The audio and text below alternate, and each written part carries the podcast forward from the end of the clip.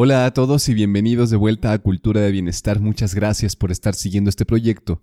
En esta ocasión vamos a hablar sobre los miedos. Sin duda sí tocar la parte de por qué nos paralizan, por qué nos detienen y de alguna u otra forma nos impiden llegar a nuestro máximo potencial en diferentes grados. Claro que hay personas que nos detienen de una forma tremenda y nos mantienen en un estado constante de angustia, de ansiedad, y eso a la larga se convierte en debilidad, en una debilidad incluso anímica. Y estos grados varían y hay personas que simplemente le temen a un aspecto de ese potencial al cual pueden llegar. Independientemente del grado, hay una cosa importante respecto a los miedos y es que se pueden transformar en una brújula, en un norte, porque nos muestran realmente dónde están las trabas principales en nuestra vida. Así que vamos a hablar de este esta forma de mirar el miedo como una brújula que nos puede llevar realmente a nuestro potencial. Acompáñame en este episodio. Imagina tu vida con un bienestar completo, con una salud física, mental y emocional perfectas, logrando resultados extraordinarios en todos los aspectos de tu vida. Es totalmente posible si aplicamos e integramos las herramientas adecuadas en nuestra vida. Esto es Cultura de Bienestar. Soy Alejandro Ureña y te invito a que me acompañes en este viaje de aprendizaje. El miedo puede ser tu mayor enemigo o un gran aliado. Lo principal y lo más importante al principio es entenderlo, y vamos a hablar de los diferentes aspectos desde los cuales podemos mirar este miedo, porque sin duda está, por ejemplo, el aspecto biológico, y eh, en la biología de nuestro cuerpo tiene mucho sentido el miedo, hay un aspecto de defensa, de adaptación, de protección. Si no existiera, seríamos temerarios y haríamos muchas tonterías que nos llevarían a que nuestra vida no durara tanto. Entonces, en el aspecto biológico hay mucho sentido que exista este sistema de protección que está muy conectado al neurológico, ¿no? El aspecto neurológico del temor, que tiene que ver con el sistema límbico, con la amígdala, con la forma en la cual nuestro cuerpo reacciona a los estímulos y genera ciertos mecanismos de contención para lograr principalmente que el cuerpo perdure. De eso se trata en un inicio. Y después empieza a complejizarse cuando agregamos el aspecto primero psicológico y después el sociocultural del miedo. Porque hasta el neurológico, el miedo está conectado a los estímulos. Viene un estímulo real, presente, específico, y el cuerpo y la mente reaccionan para defendernos. Pero cuando entramos al aspecto psicológico nos damos cuenta de que el miedo ya no necesariamente tiene un correlato físico, porque empieza a entrar el aspecto de mi carácter, de mi personalidad, de los juicios, de lo que me enseñaron, y entonces ahí nos encontramos con un problema, porque empieza a existir angustia y ansiedad respecto a cosas que pueden o no ser reales. Y el problema y lo que más nos impide en alcanzar nuestro potencial es justamente cuando estamos viviendo y reviviendo miedos que no están presentes. Un ejemplo muy claro es, tú puedes nombrar el hecho de que le tienes miedo a una araña, pero en este momento seguramente no hay arañas a tu alrededor. En este momento al menos alrededor de mí no hay ninguna araña. Y no tengo miedo por lo tanto a las arañas. Solamente se presenta ese miedo cuando la araña está ahí, la puedo ver. Pero pasa, por ejemplo, no sé, con el miedo a hablar en público, con el miedo a decir algo que no me, no me gusta, ¿no? El miedo a la seguridad, a la violencia. En fin, hay tantas cosas que podríamos nombrar, pero la realidad es que es muy probable que no esté presente eso en este momento en tu vida. Y sin embargo, hay muchas personas que cargamos la angustia y la ansiedad de eso que no está presente y muchas veces tiene que ver con nuestra educación, con el contexto sociocultural que nos envuelve, con la forma en la cual nuestra familia, nuestra madre, nuestro padre nos enseñaron que ciertas cosas eran temibles o no, y eso lo vamos cargando, lo vamos amplificando, y tarde o temprano ya tenemos ese miedo anclado y no nos los podemos quitar de enfrente, pero sabemos que hay algo que no nos deja crecer, que no nos deja ser libres de alguna u otra forma. Entonces, podemos verlo desde el punto de vista biológico, neurológico, psicológico o sociocultural. Y mientras más nos acercamos a lo sociocultural, más se complejiza y más difícil es quitarlo de encima. También la solución está en que cada vez necesitamos agregar más conciencia, mucha más atención para darnos cuenta de cómo es el proceso en nuestra mente y entonces detenerlo. El problema real del miedo es que nos controla.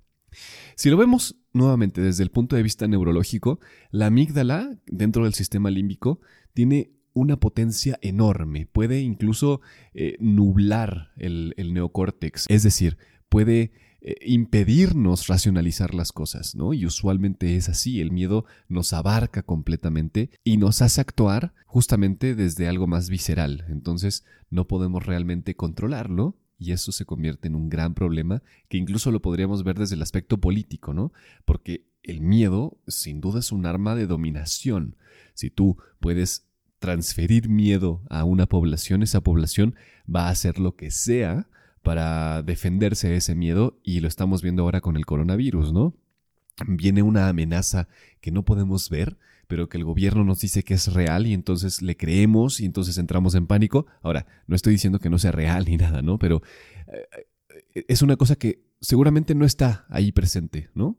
Sí puede convertirse en una pandemia, pero siempre, aún en una pandemia, la mayor cantidad de la población se va a salvar. Y el tema es que vivimos este pánico, nos llena y dejamos de racionalizar las cosas adecuadamente porque la amígdala es mucho más potente en ese sentido, porque lo que importa es sobrevivir, es sobrevivir a toda costa, ¿no? Entonces, ¿cuáles son las problemáticas principales? Quiero llevarlo ya a la acción, ¿cómo lo podemos eh, poner en práctica este tema de que se convierta en nuestra brújula y en el norte para saber qué es lo que realmente tenemos que enfrentar y cómo podemos pues eh, crecer y mejorar como personas. Primero, primero que nada es entender que justo ahí donde te paralizas está el mayor bloqueo de tu vida y por lo tanto la mayor oportunidad de crecimiento. El punto es descubrir con mucha valentía, con mucha honestidad, qué es lo que te impide, qué es lo que te detiene y tratar de entenderlo de diferentes formas y abrazarlo, ¿no?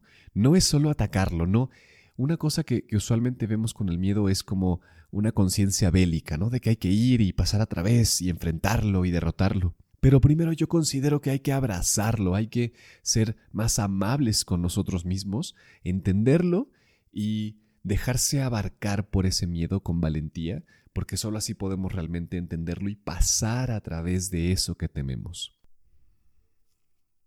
Te voy a proponer cuatro cosas que usualmente nos causan cierto temor, consciente o inconsciente, a veces lo tenemos muy identificado y, la idea es que lo podamos convertir en ese norte que te propongo, ¿no? Más allá de este aspecto em, como generalizado sociocultural, es mirar qué, cuál de estos cuatro puntos nos afecta más para poder entonces realmente abrazarlo, primero como te decía, y después pasar a través de ello. Primero que nada está el miedo al fracaso, el miedo a la vergüenza, a el ridículo, ¿no? El miedo al rechazo y curiosamente el miedo al triunfo, ¿sí? Entonces, fracaso, vergüenza, rechazo o triunfo. Todos estos tienen cosas en común, pero es importante mirar el matiz que nos hace eh, detenernos o estancarnos. Por ejemplo, muchas veces dejamos de emprender o desarrollar ideas que tenemos porque creemos que simplemente no van a funcionar Aquí lo importante es entender que esa idea del fracaso no es completamente tuya. La tomaste sin duda de tu contexto sociocultural y aunque hayan sido experiencias de fracaso propias, debes de comprender que estás trayendo una situación que ya no existe, ¿no? O sea, es siempre mirar dónde está la realidad o la fantasía en esos miedos. Suponiendo que realmente sí fuiste tú el que fracasó, que tuviste muchos errores, que las cosas no funcionaron, la clave es mirar que eso ya no es real, que eso ya no existe, que eres una persona distinta, que en este momento tienes herramientas para poder desarrollar el primer paso. ¿No? Porque si no miras el primer paso, no miras cómo puedes hacer un avance, entonces te vas a quedar más frustrado y ese miedo va a seguir aumentando. El punto y lo que realmente quiero que te quedes aquí es no detenerse. O sea, la lucha real es contra el quedarse estancado. Identificar dónde está el miedo, cómo es, y pasar a través de esa sensación de no poder moverse. Entonces, en cuanto al fracaso, recuerda que aunque haya sido tuyo, eso ya no es real y lo más probable es que esa idea de fracaso sea contextual, o sea, viene de tu familia, viene de tus padres, de tus abuelos, ¿no? De cómo te enseñaron o te transfirieron, te transmitieron ese miedo. Entonces recuerda que eso no es tuyo y lo importante es dar un paso hacia adelante. Esto funciona similar con la vergüenza y el rechazo, ¿no? Es importante aquí reconocer que todos queremos ser amados, darte cuenta de que el norte que te muestra la vergüenza y el rechazo es que tú quieres pertenecer y la necesidad que tienes es de ser amado, ser reconocido, aceptado por tus pares, por tu familia, por tu contexto, y eso está bien. Nacimos para experimentar la vida con apertura, con entendimiento, con libertad. Y si hay alguna cosa que te está frenando por el temor a lo que te van a decir o que no vayas a ser aceptado, es muy importante que toques esas heridas de infancia, tal vez, ¿no? De ese niño, ese joven que fue señalado, y nuevamente que te des cuenta que él o ella no tenían las herramientas que tú tienes hoy. Lo que tú tienes en este momento es tremendamente valioso, no importa en el área en la que estés, tienes lo necesario para poder mostrarte, para poder enseñar eso que tú eh, crees, ese propósito que te mueve, ¿no? Como persona. Y lo único que requieres es abrazarte, confiar en que no importa lo pequeña que sea esa herramienta, es valiosa, el hecho de que tú estés aquí con vida es totalmente valioso y que las experiencias que te han transmitido tus padres, eh, tu contexto o ese niño, esa niña, ese joven herido o herida, realmente puedes, sí, reconocerlo, tomarlo y pasar a través en el sentido de darte cuenta de que hoy eres más grande, hoy tienes más posibilidades de hacer las cosas y que lo único que importa nuevamente es dar el primer paso, reconocer que eres sumamente valiosa y valioso.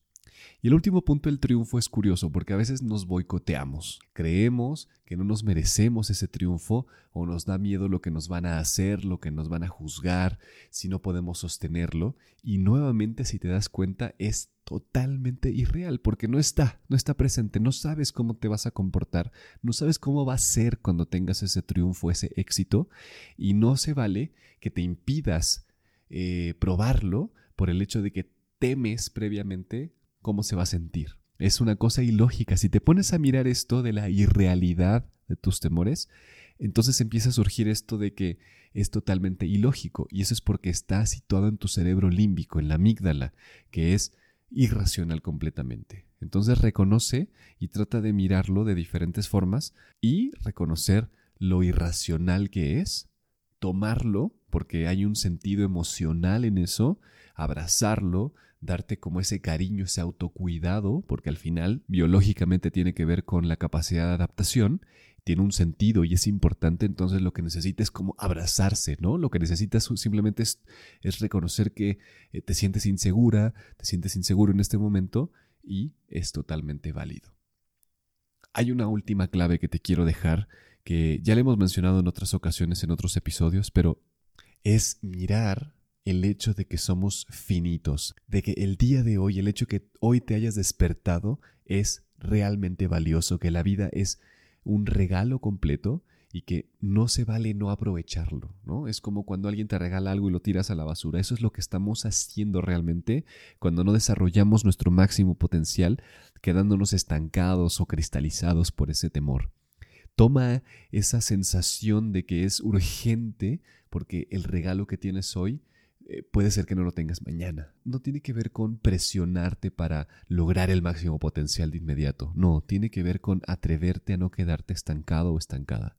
¿Qué estás haciendo hoy para dar un paso hacia adelante? Para impedir que la sensación del fracaso, de la vergüenza, el rechazo o el triunfo, esos miedos, te paralicen y entonces poder realmente hacer lo necesario hoy para avanzar hacia eso que te mereces ser más adelante.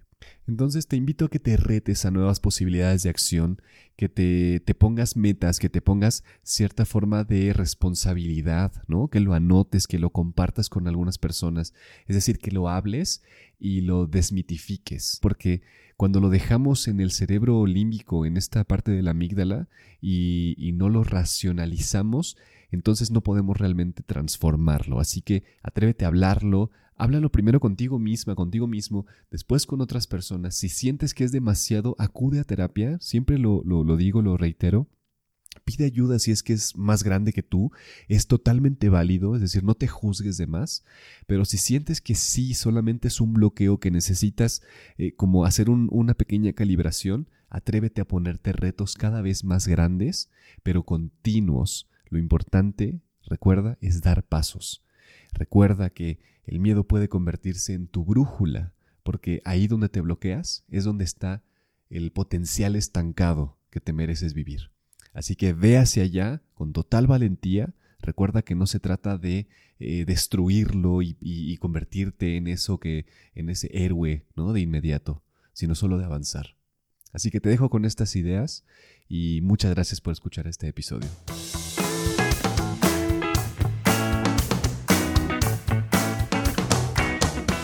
Muchísimas gracias por acompañarme hasta el final del episodio. Ojalá que te haya servido para reflexionar, eh, para generar nuevas ideas.